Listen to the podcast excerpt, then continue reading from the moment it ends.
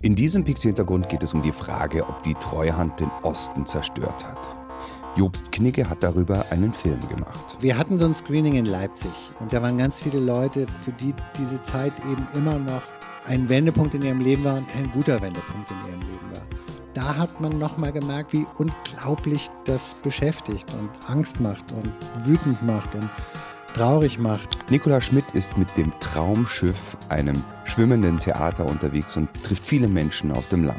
Wir haben in Kooperation mit der Bauhaus-Uni vor zwei Jahren ein Bühnenschiff gebaut, worauf wir auch gleichzeitig leben, während wir auf Tour sind. Und damit fahren wir vorwiegend durch den ländlichen Raum. Christian Gesellmann von Krautreporter kommt aus Zwickau und schreibt viel über Ostdeutschland. Was gerade erzählt wurde, dass da Leute im Publikum heulen, das ist eine Erfahrung, die ich auch mache. Also, dass das extrem bewegende Geschichten sind. Pickt Hintergrund. Die besten Geschichten und ihre Geschichte. Journalisten erzählen von ihren spannendsten Recherchen. Eine Zusammenarbeit von pick.de und Detektor FM, präsentiert von Florian Scheirer. Herzlich willkommen zum 30. Pikt-Hintergrund, wieder live aufgenommen bei einem Pikt-Salon und zwar in Wittenberge. Das ist etwa eine Stunde mit dem Zug nordwestlich von Berlin, also mitten in Brandenburg. Und wieder waren drei Journalistinnen bzw. Journalisten zu Gast, die uns bei pick.de besonders beeindruckt haben. Ihr habt es ja gerade schon gehört. Und ebenfalls zu Gast der Historiker Wolf Rüdiger Knoll. Und es ging um die Frage, hat die Treuhand den Osten zerstört? Wie sehr das Thema die Menschen in den neuen Bundesländern immer noch bewegt, das haben wir schon beim letzten Pick-Song in Leipzig gemerkt, denn mit dem Thema wurde und wird im Osten bei den Landtagswahlen Wahlkampf gemacht. Dietmar Bartsch Fraktionsvorsitzender der Linken am 27. Juni im Bundestag. Die Treuhandwunde klafft tief bis heute. Und es ist eine Frage des Respekts gegenüber Millionen Menschen, die damals arbeitslos wurden. In Thüringen wird ja noch gewählt am 31. Oktober und dort ist Rechtsaußen Björn Höcke Sprecher und Fraktionsvorsitzender der AfD. Die Verelendung und Heimatzerstörung hier bei uns hat einen Namen. Dieser Name lautet Treuhand und die Machenschaften dieser Anstalt gehören rücksichtslos aufgeklärt. Das war am 1. Mai, dem Tag der Arbeit. Und ganz klar, sowohl die Linke als auch die AfD, die beide im Osten ja um die Vorherrschaft kämpfen, nutzen die Treuhand für einen Opfermythos. Und das wissen wir ja, für populistische Politik eignet sich ein Opfermythos ganz besonders, denn Opfer dürfen sich eben wehren zur Not auch mit unlauteren Mitteln, sozusagen in Notwehr. Und das macht diese einseitige Betrachtung der Treuhandgeschichte durchaus gefährlich. Denn in Wirklichkeit ist dieses Kapitel natürlich viel komplexer. Wirklich sehr gut gefallen hat uns bei pick.de der Film, den Inge Klöpfer und Jobst Knigge gemacht haben. Schon früh müssen die Menschen in Ostdeutschland zusehen, wie die Angleichung von Ost und West vor allem aus dem Westen organisiert wird. Die westdeutschen Eliten sind anfangs voller Euphorie und Tatendrang. Der Maschinenraum der wirtschaftlichen Transformation ist von 1990 bis 1994 die Treuhandanstalt in Berlin. Birgit Breul ist ab 1991 Präsidentin der Treuhand. Sie wird die radikale Privatisierung der gesamten DDR-Volkswirtschaft vorantreiben und steht damit im Mittelpunkt dieses historisch einmaligen Vorgangs. Die blühenden Landschaften war das damalige Stichwort, was also alle bewegte und sie glaubten, es würde ganz schnell alles besser werden können. Wir haben ja wirklich den Menschen sehr viel zugemutet und sie mussten auch leiden darunter, das ist gar kein Zweifel. Da haben sie sicherlich enorm gelitten und uns auch gehasst, mich behasst, natürlich, klar. Ich war die Hassfigur im ganzen Land. Die Einschnitte, die mit dem Umbau einhergehen, sind immens. Betriebe brechen zusammen, Millionen verlieren ihre Arbeit. Soziale Strukturen und Bindungen lösen sich auf. Und die meisten fühlen sich dem ohnmächtig ausgeliefert. Der Jammer-Ossi, das ist natürlich eine Figur, die in dieser Zeit entsteht, die äh, eigentlich nur zusammen mit dem Besserwessi funktioniert. Und da ist die Treuhandanstalt ein ganz zentraler Ort, wo diese Gegensätze Ost gegen West aufeinander prallen. Die Treuhandanstalt hat zu Beginn das Ziel, das Volksvermögen der DDR-Bürger zusammenzuhalten und zu sichern. Privateigentum gab es in der DDR kaum. Bald tritt die Idee der Sicherung des Volksvermögens in den Hintergrund.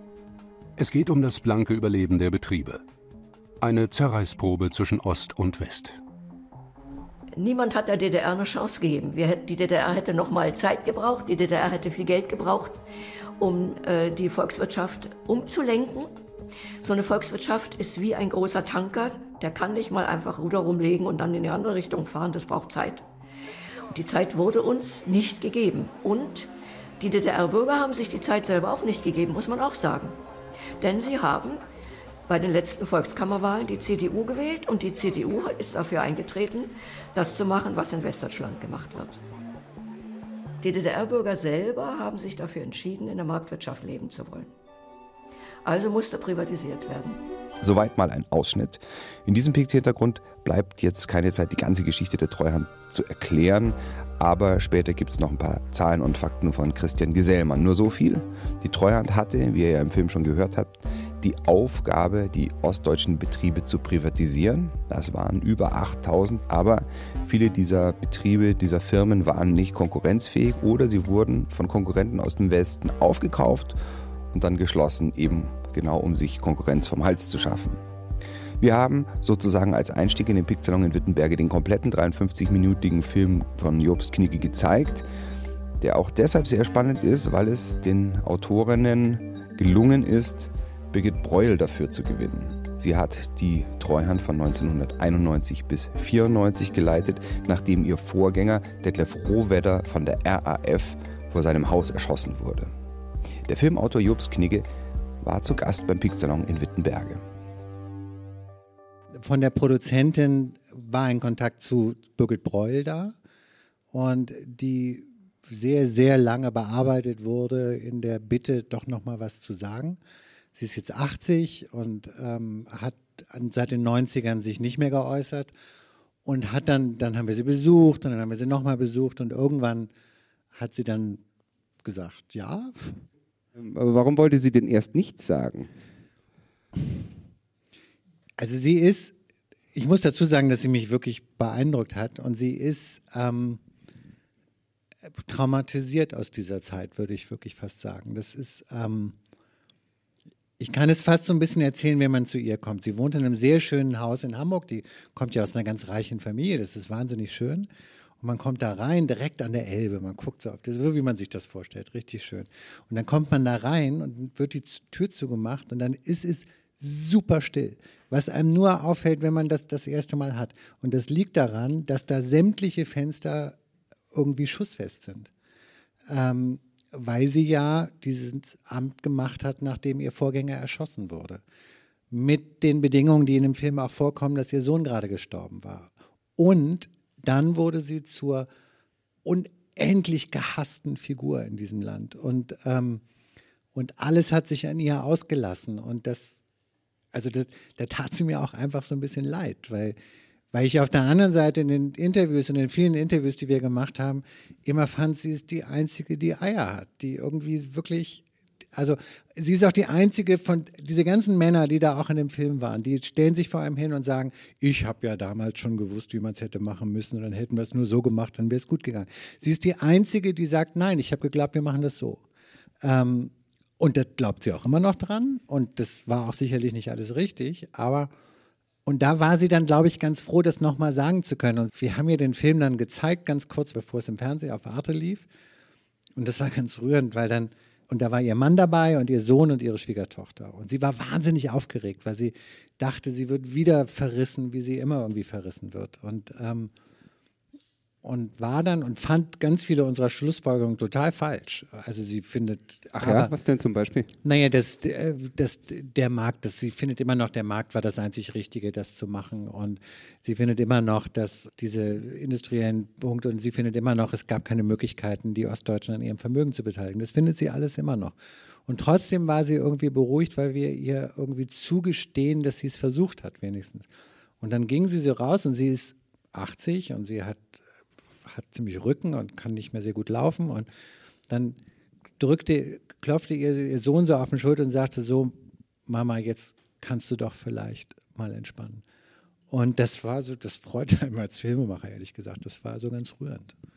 Also ihr, ihr hattet einfach das Gefühl, dann auch dieser, dieser Figur irgendwie gerecht äh, zu werden? Oder wie meinst du? Äh, wir haben versucht, dem Thema gerecht zu werden, aber zum Glück ist es natürlich immer schön, wenn dann die, die man porträtiert, damit auch irgendwie übereinstimmt. Also wir haben schon versucht, ihr da nicht zu gefallen zu sein, aber ähm, sie, sie war sie, die ist schon eine ganz beeindruckende Figur. Sie ist Ich habe noch eine kleine Nebengeschichte, darf ich die noch erzählen? Ja, bitte, sie dafür hat, bist du da. In Berlin hat sie gewohnt in der Mauerstraße, ich weiß nicht, ob ihr das kennt, in Plattenbau. Und in der Nachbarwohnung hat Angela Merkel gewohnt. Und die beiden haben immer zusammen abends Rotwein getrunken. Ähm, in dieser ganz heißen Phase, als das war. Und die sind bis heute befreundet. Was man sich total vorstellen kann, wenn man, also ich kenne Frau Merkel nicht, aber wenn man sie trifft, die sind bis heute so, dass die sich privat treffen. Was mir schon aufgefallen ist, also wenn wir schon über Birgit Breul jetzt mhm. reden, sie ist ja doch äh, eine wichtige Figur in deinem Film. Mhm. Äh, also sie ist ja immer noch ganz schön tough. Also dieses Thema, dass ihr Vorgänger erschossen wurde, dass der Sohn gestorben ist, das hast du ja mit ihrem Ehemann besprochen und nicht mit ihr selber. Hast ja. du mit ihr selber da mal drüber gesprochen? Das ist sogar drin im Film. Sie, ich habe zwei Leben geführt und das hat geholfen. Mehr sagt sie dazu mhm. nicht. Sie ist da, ich kann aber das auch verstehen. Das ist so, das ist so privat, das ist irgendwie schwierig. Sie will das nicht. Ähm, sie ist aber nicht so tough, wie man so denkt. Also sie, die raucht eine Zigarette nach der anderen und hat es irgendwie gerne zu plaudern, aber erzählt besonders stolz von ihren Enkelkindern und von ihren Wanderungen und so. Also sie ist gar nicht, wenn man sie so trifft, ist sie gar nicht, aber die ist blitzgescheit. Also das ist irgendwie so ganz. Weil du das jetzt mit den Fenstern gesagt hast, aber heute hat sie da immer noch Angst nach. Nee, aber ich habe gelernt, dass der Bundes, wer, wer, wer sind die, die Polizei, die das macht, die bauen das nicht wieder aus. Also die bauen das ein auf ihre Kosten, aber die bauen es nicht wieder aus, wenn man nicht mehr bedroht wird. Und deshalb ist es immer noch so. Was war denn die, die Reaktion, die du sonst bekommen hast auf den Film? Das ist ja so ein polarisierendes Thema, die Treuhand, über das wir heute Abend reden. Wie, habt, ihr habt doch bestimmt Mails bekommen. Wir, wir hatten so ein Screening in Leipzig, das vom MDR organisiert war. Und da waren, das merkte man richtig, da waren ganz viele Leute, für die diese Zeit eben immer noch ein Wendepunkt in ihrem Leben war und kein guter Wendepunkt in ihrem Leben war. Und da hat man nochmal gemerkt, wie, wie unglaublich das beschäftigt und Angst macht und wütend macht und traurig macht. Und die fanden, glaube ich, auch, dass das gut war. man kann das beim Fernsehen immer so messen an. Die Quote war sehr gut, sowohl auf Arte als auch in der ARD, was einen natürlich immer freut, wo man aber auch so ein bisschen merkt, es scheint zu interessieren.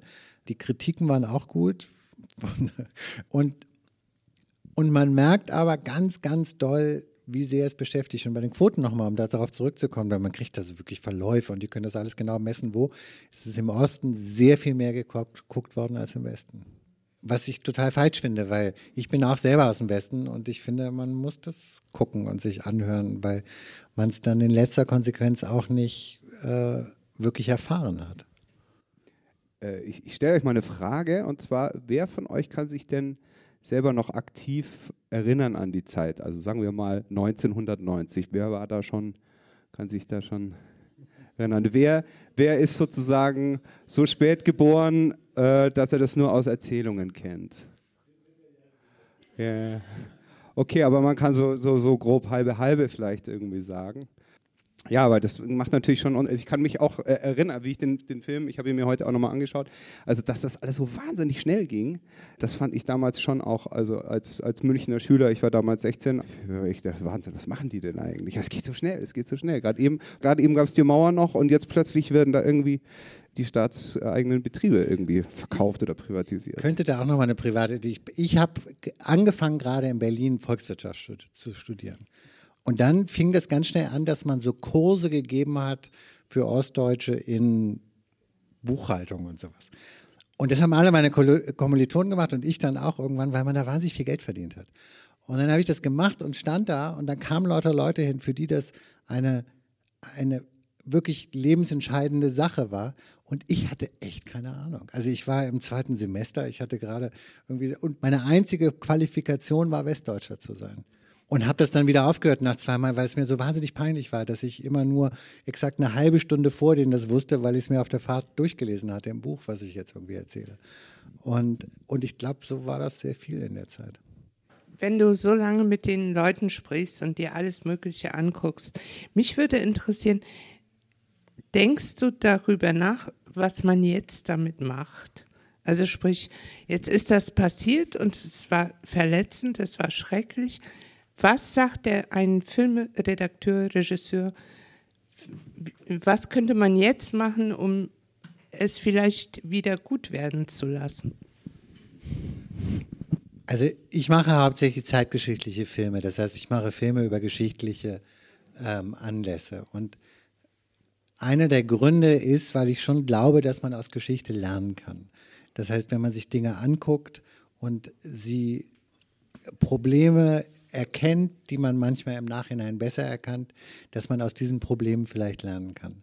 Und, und ich halte das in der augenblicklichen Diskussion, die wir in diesem Land haben, für sehr wichtig, dass wir Traumata, die es gegeben hat in dieser Zeit, in den ostdeutschen Ländern, und sie waren nur da, im Westdeutschland hat sich nichts verändert, ähm, dass man die erkennt und anerkennt. Wenn das schon was ist, was vielleicht was ändert, dann ist es ja gut. Das ist natürlich nur ein winzig kleiner Baustein und es gibt keine Kausalitäten und, und es ist nicht immer, dass das eine genau der Grund ist für das, was am Schluss rauskommt. Aber es ist ein Baustein und ein Baustein ist eben diese Zeit, wie der Sturm über, über diese, dieses Land hinweggefegt ist. Und, und ich, ich glaube daran, wenn man das zeigt und wenn man darüber redet, dass man dass es hilft und dass man vielleicht, wenn man mal in eine ähnliche Situation kommt, es anders macht und dass man mehr Verständnis hat für die, die das als Trauma empfinden. Ich weiß nicht, ob das eine Antwort ist, aber ähm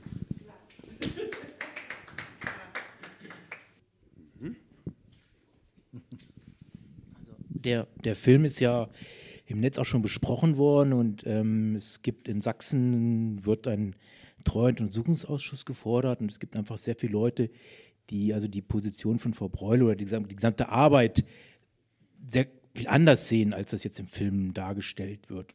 Ist ja auch, als zum Beispiel im Film wird einfach gesagt, viele Firmen wurden nur gekauft, um sie zu zerstören. Das ist einfach für natürlich für die Betroffenen immer ganz bitter zu sagen, zu erkennen, ja, die Treuhand hat irgendwie geschlafen, das hätte es irgendein Wessi-Konkurrenz gekauft, um das zu, zu, zu zerstören. Und ich denke, was, was Frau Breul halt sagt, dass sie halt zwei Phasen hat, dass man jetzt von, von 4 Millionen Industriearbeitsplätzen auf 1,2 Millionen reduziert hat und dann angefangen hat zu retten. Und dann stelle ich natürlich heute die Frage, wo kommen diese 1,2 Millionen her? Beziehungsweise hätte man nicht bei zweieinhalb Millionen Industriearbeitsplätzen, sage ich mal, also 1,3 Millionen Arbeitende in, in den neuen Ländern äh, retten müssen, also viel früher. Das heißt, ich, ich, ich würde jetzt weniger Frau Breul den Vorwurf machen, als dem Konzept überhaupt. Also von, von 91 bis 94, es musste alles schnell, schnell gehen und zack, zack und dem Markt angepasst werden. Wahrscheinlich würde man jetzt sagen wir mal, Korea oder so, wenn man das Ganze wiederholen wollte, sich fünf oder zehn Jahre länger Zeit nehmen, weil die Leute natürlich, die dann damals diese 1,3 Millionen ihren Job verloren haben, haben natürlich Arbeitslosenhilfe oder Geld bekommen.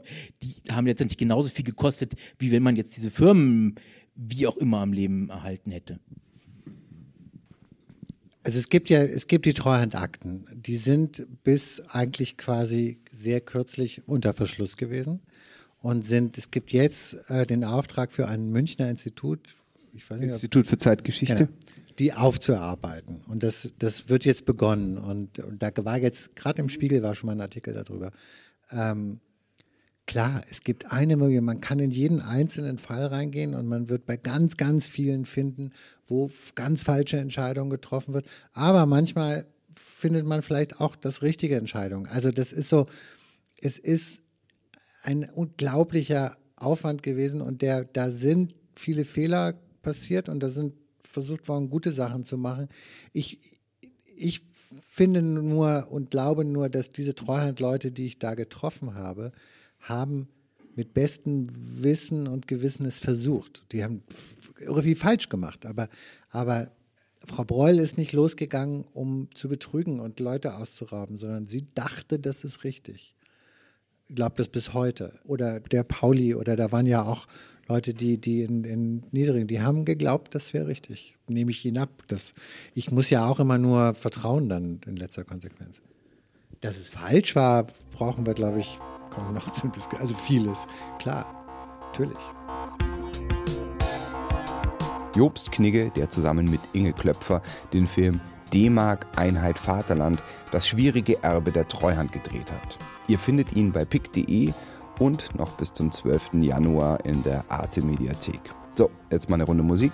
Und ja, ich habe lange überlegt, ob ich den Song spielen soll, aber er drängt sich einfach so auf. Hier sind die Prinzen mit Du musst ein Schwein sein von 1995.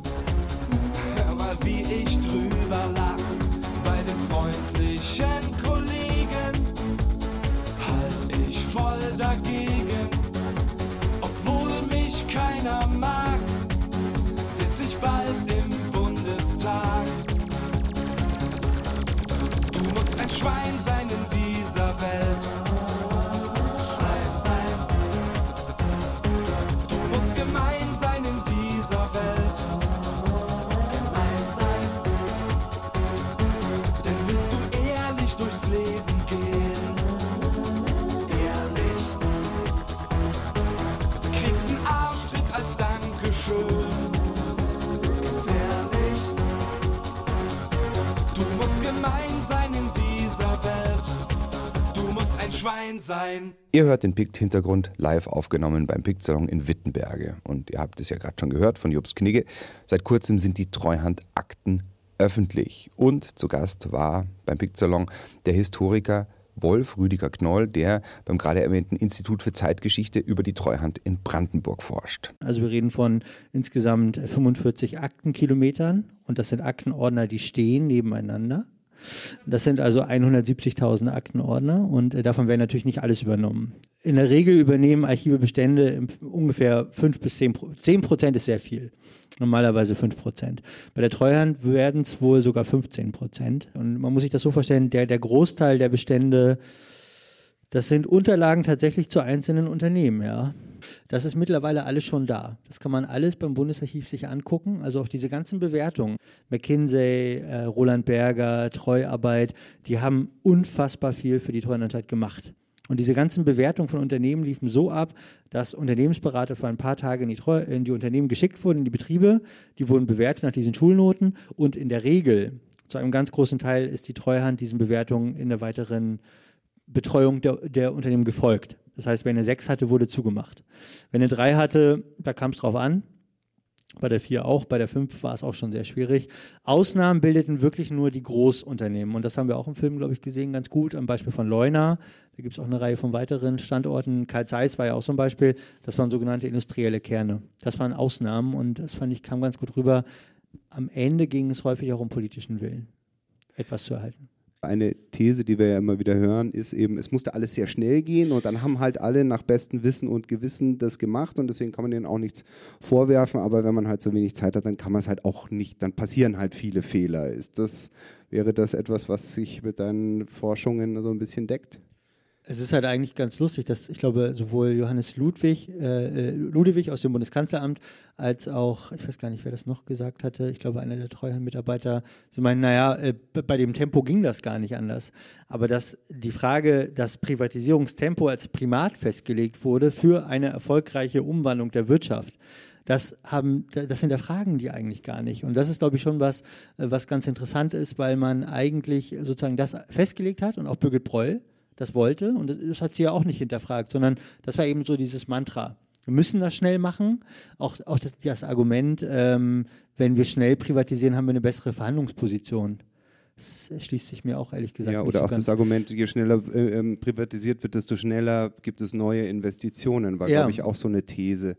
Ja, das ist, äh, das ist eben schon eine eigene Logik. Vielleicht kann man nochmal auf diesen Bereich des ähm, überhaupt der Wirtschaftslogik Anfang, an, Ende der 80er, Anfang der 90er eingehen. Und äh, Thatcher und Reagan wurden auch im, im, in der Dokumentation erwähnt. Also dieser Begriff des Neoliberalismus mit der Idee, der Staat kann nicht der bessere Unternehmer oder Eigentümer sein, das muss schnell in private Hand.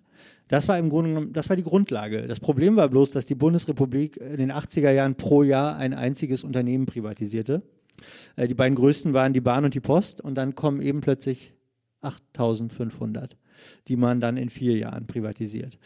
aber es war eben sozusagen das, was man wollte. Das war das, was, was jetzt äh, sozusagen die Stunde geschlagen hatte und das wollte man schnell machen. Man ging auch so ein bisschen so von einer J-Kurve aus. Ähm, wenn man sich so diese J-Kurve denkt in Bezug auf die ostdeutsche Wirtschaft. Ja, erstmal geht es runter, da kommt so ein Tal und dann wird es aber steil steil bergauf gehen. Und das war so ein bisschen, vor allen Dingen die D-Mark, die würde dann im Osten das gleiche bewirken wie die Einführung der D-Mark im Westen in den Ende der 40er Jahre, 1948. Das war auch so, ein, so eine Idee. Wenn wir das machen, dann geht es richtig voran, da pumpen wir Geld rein und dann läuft das schon. Ja, Theo Weigel hat ja damals, war ja Finanzminister, der gesagt, also wir machen das so wie nach dem Krieg, also der Staat hält sich vornehm zurück und die, der Markt regelt das von alleine. Da hat man wirklich, ich kann mich da selber auch noch sehr gut dran erinnern, ähm, weil gerade der Zusammenbruch der, der, des Ostblocks sozusagen war ja genau der Beweis, dass eine staatliche Regulierung nicht funktioniert, sondern muss, der Markt muss es regeln. Ganz kurz dazu, im Westdeutschland nach dem Krieg war das ja nicht der Markt, sondern das war der Staat. Es war soziale Marktwirtschaft, es war eine geregelte Marktwirtschaft. Von daher umso mehr ist es ja Quatsch, was Herr Weigel gesagt hat. Der erste Autor, der zu den nun veröffentlichten Treuhandakten ein Buch geschrieben hat, ist der Spiegeljournalist Norbert F. Pötzl. Das Buch heißt Der Treuhandkomplex, Legenden, Fakten, Emotionen. Dazu findet ihr auch Besprechungen und Interviews mit dem Autor im Netz.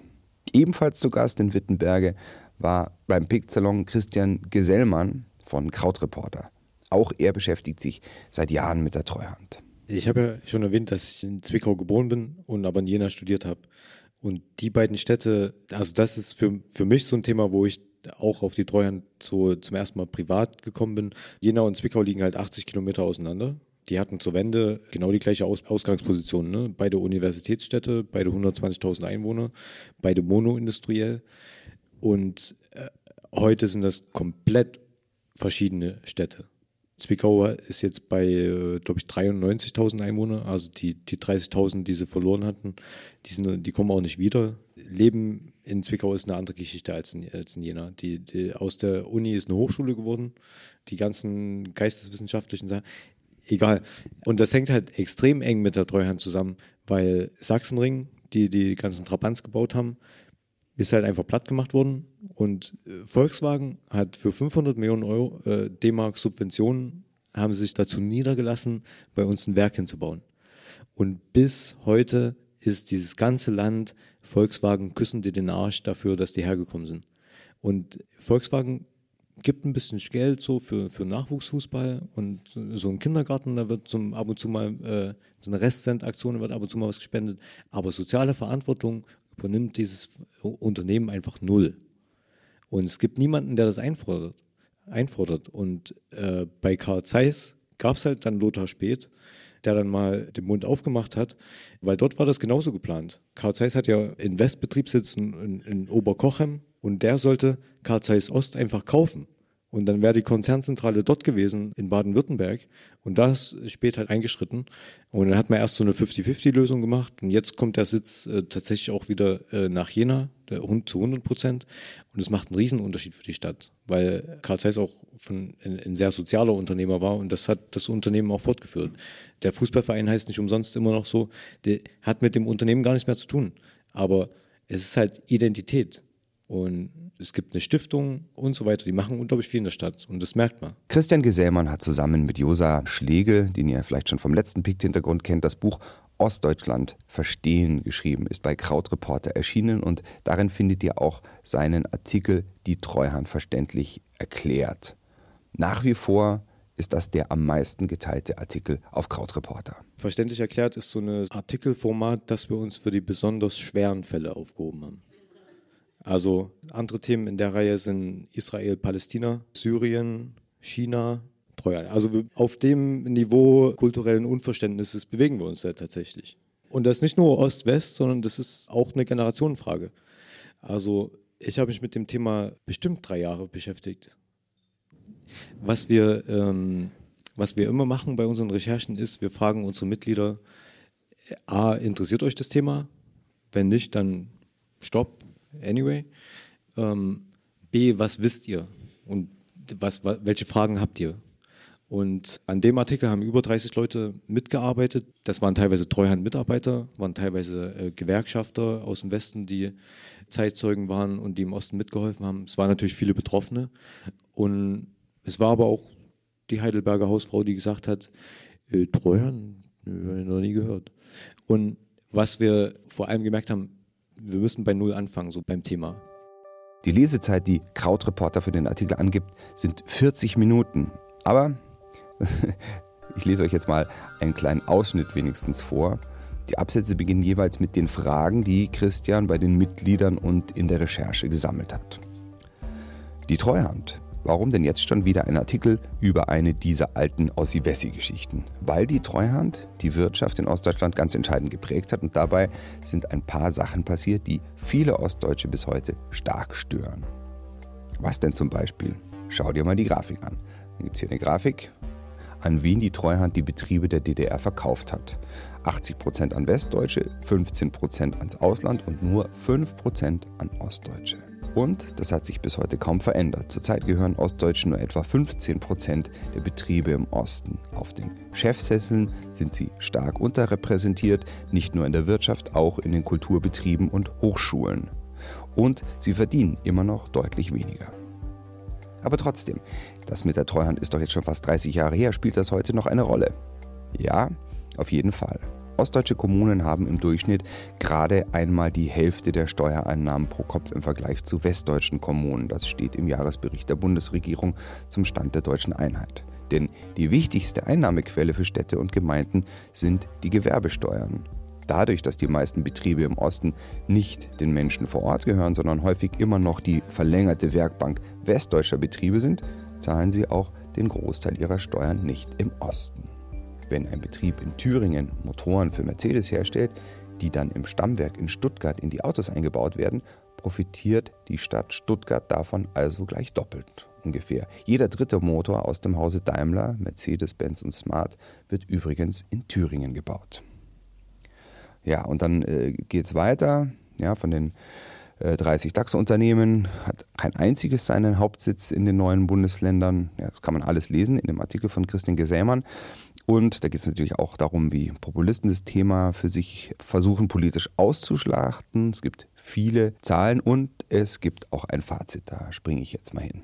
Die Treuhand hat letztlich genau das umgesetzt, was ihre Aufgabe war. Als Anstalt kann man ihr eigentlich gar keinen Vorwurf machen. Im Gegenteil, die absolute Mehrheit der Mitarbeiter hätte eher einen Orden verdient für die unglaubliche Belastung, der sie sich ausgesetzt haben. Aber jetzt kommt das Aber, oder?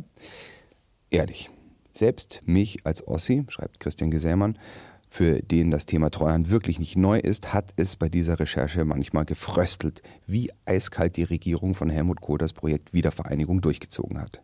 Ich finde aber auch, man darf nicht vergessen, dass die Ostdeutschen diesen Weg auch so wollten. Sie haben die CDU gewählt und nicht die Bürgerrechtler, die die Wende gebracht haben und eine ganz andere Vorstellung davon hatten, wie die Wirtschaft privatisiert werden sollte. Die Bürger wollten die D-Mark, keine Anteilsscheine an etwas, von dem niemand wusste, was es einmal wert sein sollte, und sie wollten die Westprodukte und das alles sofort. Bissl Frust ist bei dir da auch unterwegs, oder? Beim Stichwort Frust kommen wir doch direkt zu Thilo Sarrazin. Ja, Thilo Sarrazin habe ich mir dann auch äh, die Frage gestellt, ähm, was hat der jetzt damit zu tun? Und ja, genau diese Frage habe ich Christian Gesellmann dann auch beim Picksalon gestellt. Äh, Thilo Sarrazin war zuständig für Konzept und Strategie sowohl der Währungsunion als auch der Treuhand. Ja. Der, der, der gleiche Thilo Sarrazin. Als Abteilungsleiter im Bundesfinanzministerium. Gemeinsam mit Staatssekretär, es darf auch mal gestorben werden, Horst Köhler, dem späteren Bundespräsidenten. Das ist so ein Zitat, was bei vielen Ostdeutschen auch im Gedächtnis hängen geblieben ist. Ich habe das lange nicht kapiert, warum alle so gegen Köhler haten. Jetzt weiß ich es, weil der hat halt gesagt, es darf auch mal gestorben werden. Und äh, die beiden haben also direkt mit der DDR-Regierung und der Volkskammer äh, verhandelt. Und jetzt kommt ein Zitat Sarrazin aus einem Interview, das er später gegeben hat über diese Zeit. Und er sagt, ich war kein Getriebener, ich war Treibender. Und zwar deshalb, weil ich mit dem mir angeborenen Maß an Zynismus und Kälte plus Sachverstand plus intensiver Sachbeschäftigung ganz klar und ohne Wunschdenken gesagt habe, wie es weitergehen würde. Ich habe die Vorgänge zudem abgestuft, stets schrittweise gedacht, so nach dem Motto, zuerst einmal bekommen wir die DDR an die Angel und schaffen vollendete Tatsachen in Richtung deutsche Einheit. Ich habe also alles getan, um diesen Prozess zu fördern. Als es dann erledigt war, die Treuhand existierte und unsere Überlegungen aufgegangen waren, habe ich gesagt, jetzt wickeln wir das ganze Zeug schnell ab.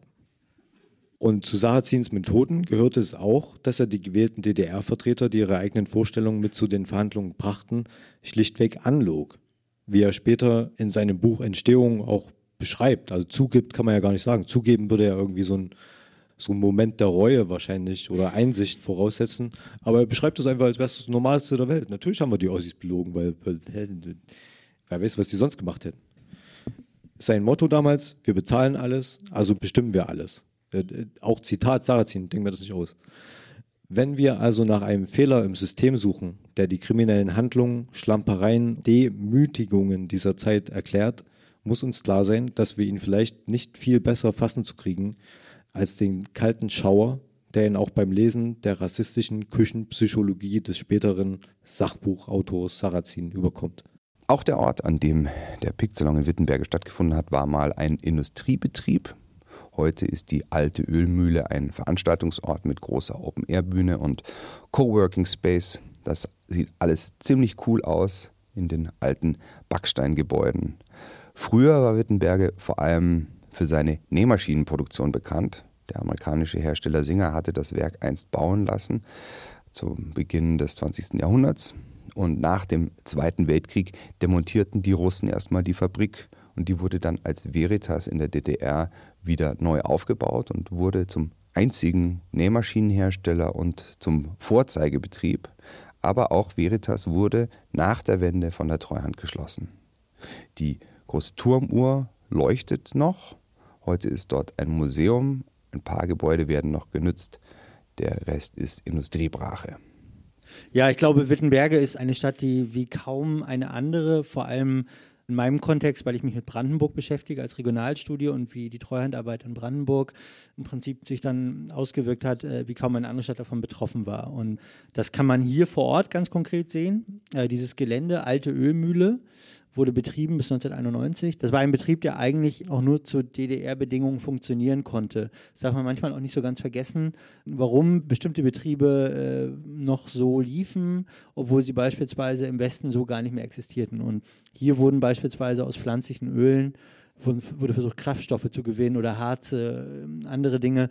Und das lag aber daran, dass man eben in der DDR versucht hat, autark zu sein. Das heißt, unabhängig von Importen, weil die kosteten immer Geld mit der Wiedervereinigung und der Währungsunion, Wirtschaftsunion vor allem, war das im Grunde genommen dann ein ziemlich aussichtsloses Unterfangen, wenn man nur den Betrieb als an sich nimmt. Wenn man sagt, das kann man anderswo viel billiger einkaufen. Und das betrifft zum Beispiel auch den zweiten großen Standort, der sehr früh zugemacht wurde, das Prignitzer Zeltstoffwerk. Das war äh, hier ein Großbetrieb, der schon Ende 1990 zugemacht wurde. Und ich finde, daran kann, kann man zum Beispiel auch sehr gut erkennen an diesem Betrieb, wenn man mal auf die Treuhandunterlagen zu sprechen kommt, kann man sehr gut erkennen, wie die Treuhand gerade am Anfang ihrer Arbeit getickt hat. Weil in den Unterlagen ist vermerkt, Detlef Carsten Rohwedder, der Treuhandpräsident vor Birgit Breul, der erschossen wurde, ist ja im Film auch gezeigt worden, hat das ist schriftlich auch so in den Vorstandsunterlagen verbirgt, ganz eindeutig gesagt, dieser ganze Chemiefaserbereich und das so Zellstoffe sind so aus Zellulose gewonnene Chemiefasern, die sind dem Tode geweiht. Das ist einfach, da machen wir nichts. Das, das lassen wir sterben. Was sollen wir da groß unterstützen? Ach, und übrigens äh, sagt man der brandenburgischen Landesregierung, ich gebe das jetzt etwas sinnbildlich wieder, aber man kann das schriftlich genauso nachlesen. Übrigens sagt man der brandenburgischen Landesregierung, wenn wir da jetzt zweieinhalbtausend Leute im Prinzip auf die Straße setzen, die sollen das mal strukturpolitisch mal flankieren. So, das haben die mit diesem Zellstoffwerk so gemacht, das haben sie mit der Ölmühle so gemacht und dann haben sie das Nähmaschinenwerk auch zugemacht, was natürlich für Wittenberge eine ganz, ganz wichtige Rolle spielt, weil es ja nicht umsonst die Stadt der Nähmaschinen war. Also als, das ist ja ein Slogan, den die Stadt getragen hat. 100 Prozent der Haushaltsnähmaschinen der DDR kamen aus Wittenberge. Das war ein Monopolist. Veritas, man kann hier aus dem Fenster gucken, dann sieht man der große Uhrenturm, das ist im Prinzip identitätsstiftend. Und das ist das, was man damals überhaupt nicht eigentlich mitgedacht hat sondern man hat rein betriebswirtschaftlich entschieden, hat geguckt, welche Aussichten gibt es. Jede Nähmaschine, die verkauft wird, die wird mit 60 Mark gestützt, das heißt keine Marktchance, zu teuer zu produzieren, machen wir zu. Das hat man so lange gemacht, bis irgendwann die Menschen auf der Straße standen, also die Massenarbeitslosigkeit wirklich massiv um sich gegriffen hat. Und dann gab es teilweise ein Umdenken und das sind dann so Bereiche wie zum Beispiel in Leuna, Eisenhüttenstadt ist in Brandenburg ein großes Thema äh, mit dem Stahl oder auch die Werfen oder eben Karl Zeiss. Da hat man dann gesagt, okay, wir brauchen, wir müssen irgendwas. Und das waren politische Entscheidungen.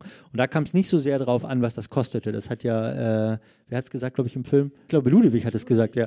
Der hat gesagt, und wenn 10 Milliarden mehr gekostet hätte, ja, natürlich, ja, ja, wahrscheinlich wäre das der bessere Weg gewesen. Nur er war auch schwer zu verkaufen. Denn es wurde ja alles mit westdeutschem Steuergeld mehr oder weniger finanziert oder zumindest zu einem großen Teil. Nur man hatte eben kein Konzept, was passiert eigentlich, wenn wir das machen.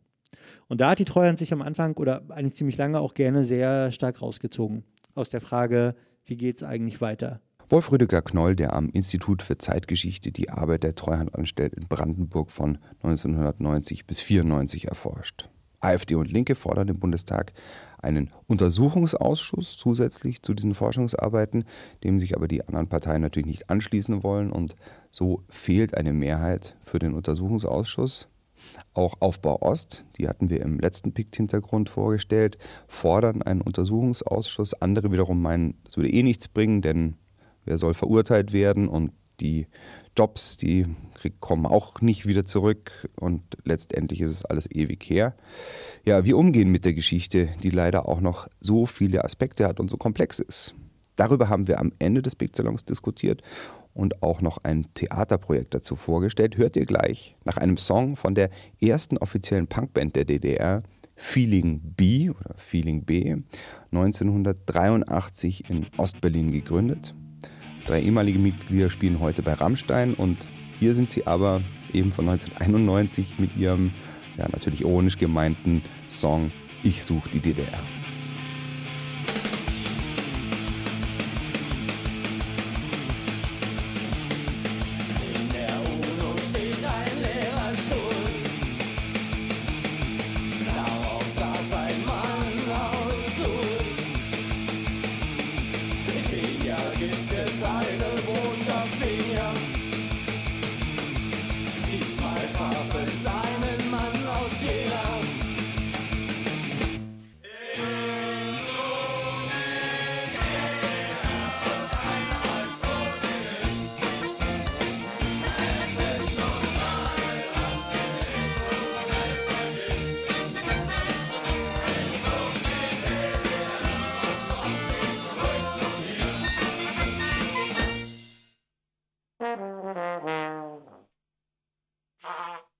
Eigentlich war Nicola Schmidt Redakteurin bei Perspective Daily.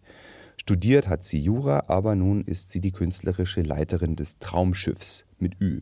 Aktuell spielt das Team die Theaterserie Treue Hände und zwar auf einem Boot.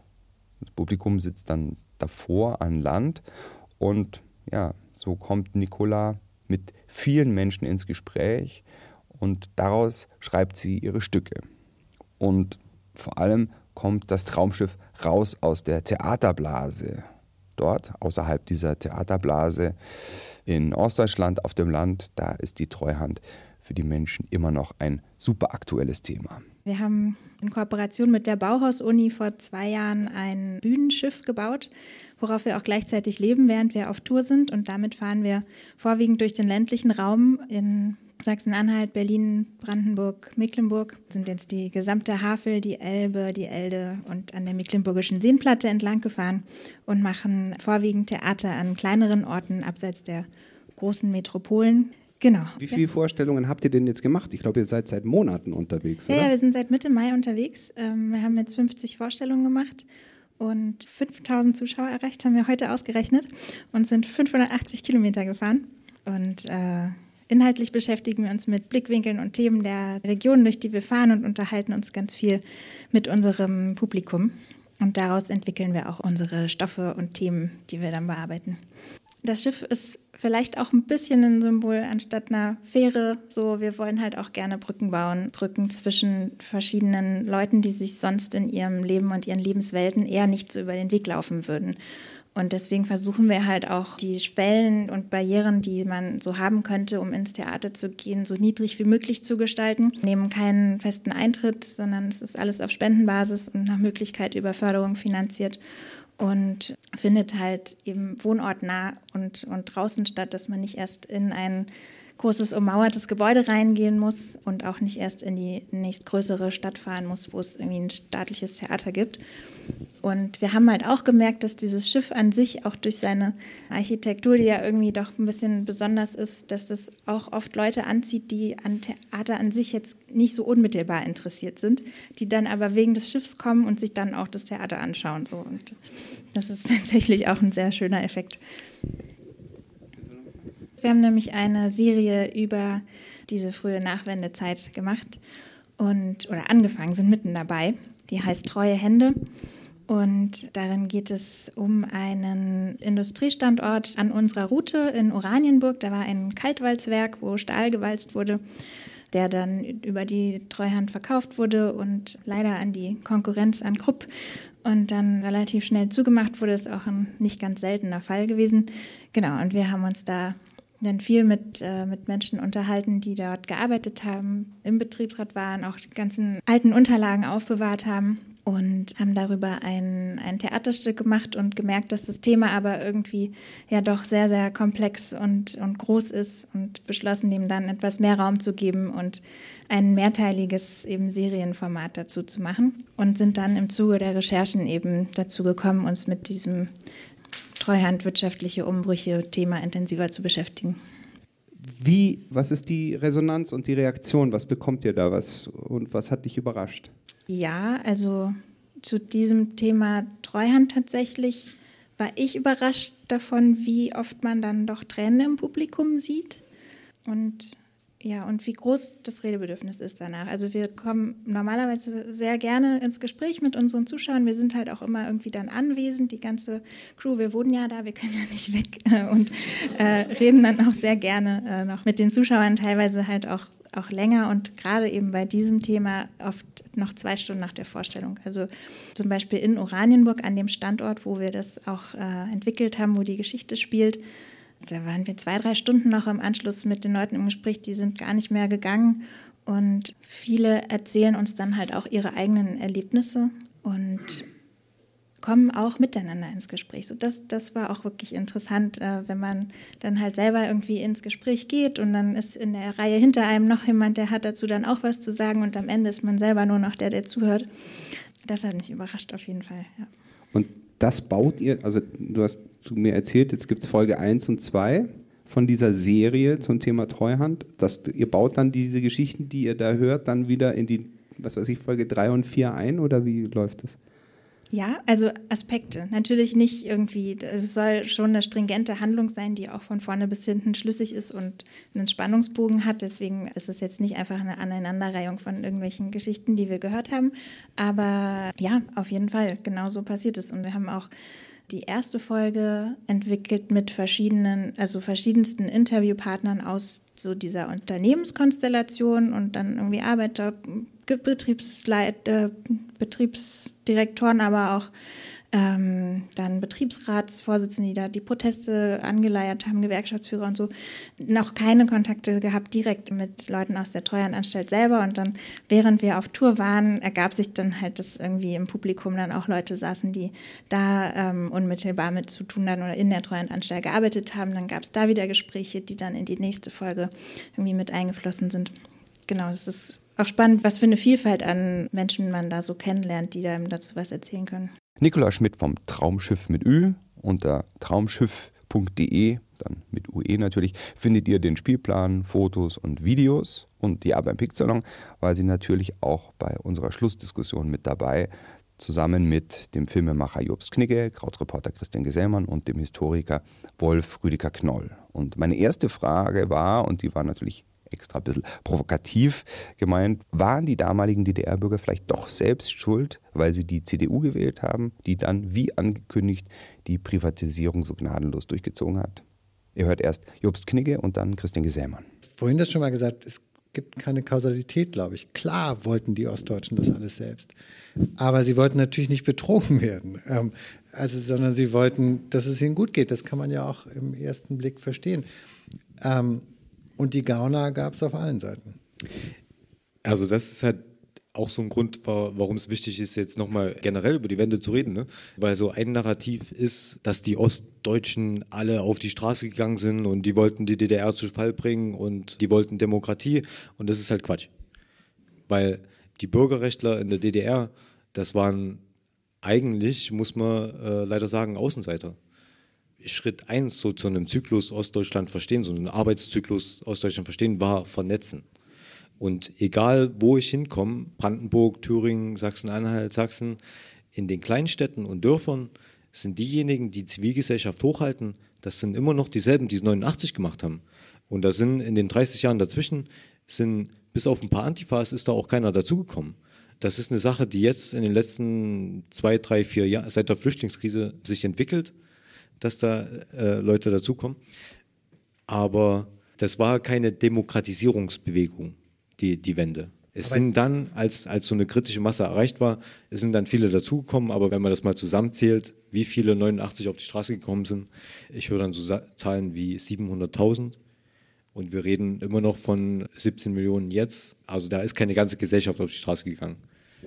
Man darf sich aber ja auch nicht zu sehr verstecken, es gibt ja euch. Also ich meine, es gibt das tolle Schiff, es gibt du, die es schreibt und ihr seid ja die junge Generation, die das nicht erlebt hat. Also das finde ich eher diesen Abend, ich finde das toll. Ich, ich finde das großartig, was ihr da macht mit diesem, mit eurem Theater. Ich finde das toll, was, was du schreibst. Und es gibt ja viele junge Leute, die versuchen, was anderes zu machen. Du wolltest noch was sagen, Nico? Ähm, ja, also ich höre halt schon auch oft so von verschiedenen Zuschauern, denen wir begegnen, ist alles insgesamt irgendwie kriminell gewesen und wir sind, ja, wir sind von vorne bis hinten verarscht worden, der böse Westen ist schuld. Also insofern ist deine, deine provokante Frage schon durchaus berechtigt. Ich glaube, wer das nicht sieht, dass es auch eine, eine Entscheidung war, diesen Weg zu gehen und die D-Mark so schnell wie möglich zu wollen, der verurteilt da auch falsch. Eine große Frage ist ja zum Beispiel, warum wird so extrem gewählt? Da wird dann immer mal wieder auch die Treuhand genannt. Was äh, ist denn da, sind denn deine Erlebnisse? Was wir vor allen Dingen versuchen, ist halt Brücken zu bauen, dass man irgendwie wieder sich gesellschaftlich begegnen kann, weil ich sehe dahinter schon eher ein insgesamt soziales Problem, dass sich Menschen irgendwie nicht mehr als Teil einer oder das Gefühl haben, da keine Chance zu haben, daran teilzuhaben oder Angst haben, abgehängt zu werden oder abgehängt zu sein. Ich glaube, es, man muss gar nicht sich abgehängt fühlen, um Angst davor haben, irgendwann abgehängt zu werden. Und genau, da, deswegen versuchen wir halt eben mit diesem treue Hände Stück da auch Grautöne aufzuzeigen und eben nicht diese entweder straffe Westrhetorik, die man jetzt von den höheren äh, Treuhandverantwortlichen so gehört hat, aber eben auch nicht dieses reine, okay, wir sind alle platt gemacht worden. Das, so einfach ist es dann halt auch nicht, sondern da irgendwo auch zu schauen, wie man mit dieser Komplexität des Themas irgendwie umgehen kann und auch gemeinsam darüber sprechen kann und gemeinsam nach Lösungen suchen kann. Ich glaube, es geht vor allen Dingen darum, dass man ähm, ins Gespräch kommt und zusammen zusammenschaut, wie kann es weitergehen ich glaube, wir haben uns halt auch, äh, ehrlich gesagt, ganz lang äh, äh, geleistet, unpolitisch zu sein. Da, das muss man wirklich mal sagen. Und da schließe ich mich auch selber überhaupt nicht aus. Gestern war ich bei einer Lesung in Bad Blankenburg. Der Typ, der das organisiert hat, der hat Ralf Wohlleben und beiden Uwes persönlich auf die Fresse gehauen. Zu der Zeit habe ich an sowas überhaupt nicht gedacht. Also Nazis waren halt überall. Ich habe mit denen Fußball gespielt. Ähm, manchmal war mir das auch ganz recht, wenn ich mit dem mal vor der Kaufhalle stehe, weil dann hatten halt andere, ne, die, die, wussten, ich kenne den, da war das irgendwie für mich auch safer, äh, sich in der Stadt zu bewegen. Aber äh, sich zu, zu sehen, dass es nicht nur mein persönliches Problem ist, sondern dass es ein gesellschaftliches Problem ist, das kam für mich persönlich und für viele aus meiner Generation und vor, also aus meiner Heimatstadt, wo ich es halt weiß, erst als dieses Haus explodiert ist. In, in, in Zwickau in der Frühlingsstraße. Und ja, es ist auch so. Also bis, bis dann äh, haben wir uns es auch geleistet, äh, den, den Extremisten einfach diese Wut zu lassen. Und die Zeit muss halt vorbei sein. Und wenn, wenn wir das schaffen, äh, einen positiven Dialog ähm, daraus gestalten zu können, und deswegen sind so Theaterstücke sehr toll. Und deswegen fand ich das auch richtig, weil so, so toll, als du gesagt hast, eigentlich ist das nur eine andere Ausdrucksform von, äh, was, was du als Journalistin auch hättest machen können. Also so, ähnlich hast du es gesagt. Ne? Weil ich sehe das auch so, weil mit Zeitungsartikel schreiben habe ich halt auch gemerkt, erreicht man keinen. Oder erreicht man immer nur dieselben und das sind halt sehr wenige. Und deswegen jede Form, jede, jede Bühne, äh, überall muss es hin. Im Hip-Hop spielt es eine riesengroße Rolle. Beim NSU, ich habe schon gesagt, Opferverbände und Künstlergruppen und Journalisten, die sind diejenigen, die die Aufarbeitung dieser Verbrechen vorantreiben. Es ist nicht der Staat. Das ist halt so ein typischer Mythos oder so ein kulturelles Verständnisproblem, was wir haben, dass nämlich bei vielen Wessis im Film ist es ja auch angeklungen, dass äh, der, der Rohweder erstmal gefragt hat, können wir da überhaupt jemanden nehmen? Die waren doch alle in der SED oder bei der Stasi. Was wir halt bei diesen Gesprächen mit den Zeitzeugen auch gemerkt haben, so viele von den Leuten, die haben halt sich in der DDR durchgewurstelt, die haben versucht, äh, in ihren Betrieben noch irgendwas zu reißen gegen die SED und gegen diese Stasi-Leute. Und dann kam die Wende und die waren motiviert, die hatten was drauf und die dachten, jetzt können wir endlich mal machen, wozu wir die ganze Zeit nicht gekommen sind. Und dann hieß es, na, ihr wart ja bei der SED. Äh, da geht es nicht darum, dass die Leute sich mal ausheulen. Da geht es darum, dass die Leute nie zum Zuge gekommen sind, erst wegen der Diktatur. Und dann hieß es, äh, ihr müsst Demokratie erstmal lernen, ne? von so Leuten wie Sarrazin oder was. Und, ähm, ich würde, als der Wessi, der hier mit drin sitzt, auch immer gerne, wir haben von dem Aufbaumythos gesprochen, das ich vollkommen verstehe und das auch richtig ist. Was ein als Wessi wahnsinnig genervt hat in den 90ern, dass man automatisch dadurch Täter wurde.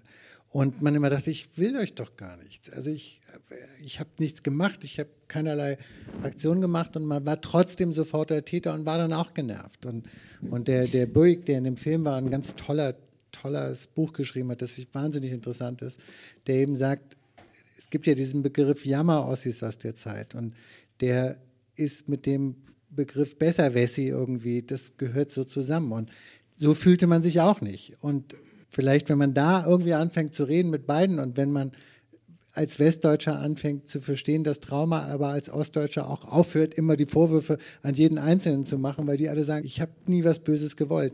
Vielleicht hilft das. Ja, also mein Eindruck ist, dass Westdeutsche die DDR halt nie als ein Teil von einer gemeinsamen Geschichte erkannt ja, haben. Das ist halt dieses kuriose Ding, was die Ossis sich eingebrockt haben und es ist jetzt vorbei und let's move on.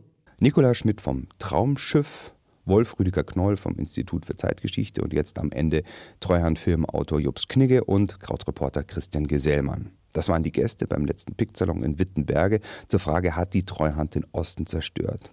Ist klar, dass man die eben jetzt nicht so einfach beantworten kann, aber ihr habt jetzt viele Anregungen bekommen, wo ihr noch mehr dazu erfahrt. Schaut euch den Film D-Mark Einheit Vaterland, das schwierige Erbe der Treuhand bei Arte an. Lest den Artikel von Christian Gesellmann, die Treuhand verständlich erklärt und freut euch auf die weiteren Publikationen und die Forschungsergebnisse vom Institut für Zeitgeschichte. Denn eins ist auf jeden Fall klar, ein einfach gestricktes Opfer-Täter-Schema, das gibt die Geschichte nicht her und wie immer bewahrt Wissen vor Demagogie. Das war der 30. Pikt-Hintergrund. Fragen und Kommentare gerne auf der Pikt-Hintergrund Facebook-Seite. Dort werde ich auch ein paar Fotos hochladen, zum Beispiel aus Wittenberge. Der Pikt-Hintergrund erscheint jeden dritten Samstag im Monat. Mehr Infos dazu bei Detektor FM, Serien, Pikt oder bei podcast.pikt.de. Da findet ihr alle Podcasts von pikt.de. Und am Ende noch ein Song von 1996, diesmal aus dem Westen. Hier sind die Sterne mit Was hat dich bloß so ruiniert? Vielen Dank fürs Zuhören. Ciao. Warst du nicht fett und rosig, warst du nicht glücklich, bis auf die Beschwerlichkeiten mit den anderen Kindern streiten, mit Papa und Mama. Wo fing das an und wann? Was hat dich irritiert? Was hat dich bloß so ruiniert?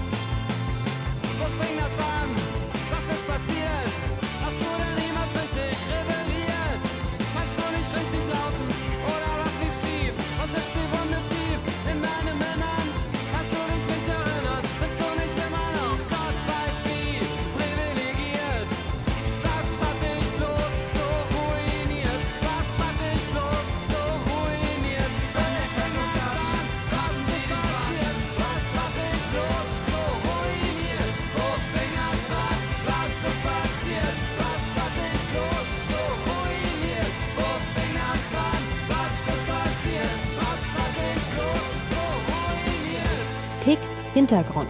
Die besten Geschichten und ihre Geschichte. Eine Zusammenarbeit von pick.de und Detektor FM, präsentiert von Florian Scheirer.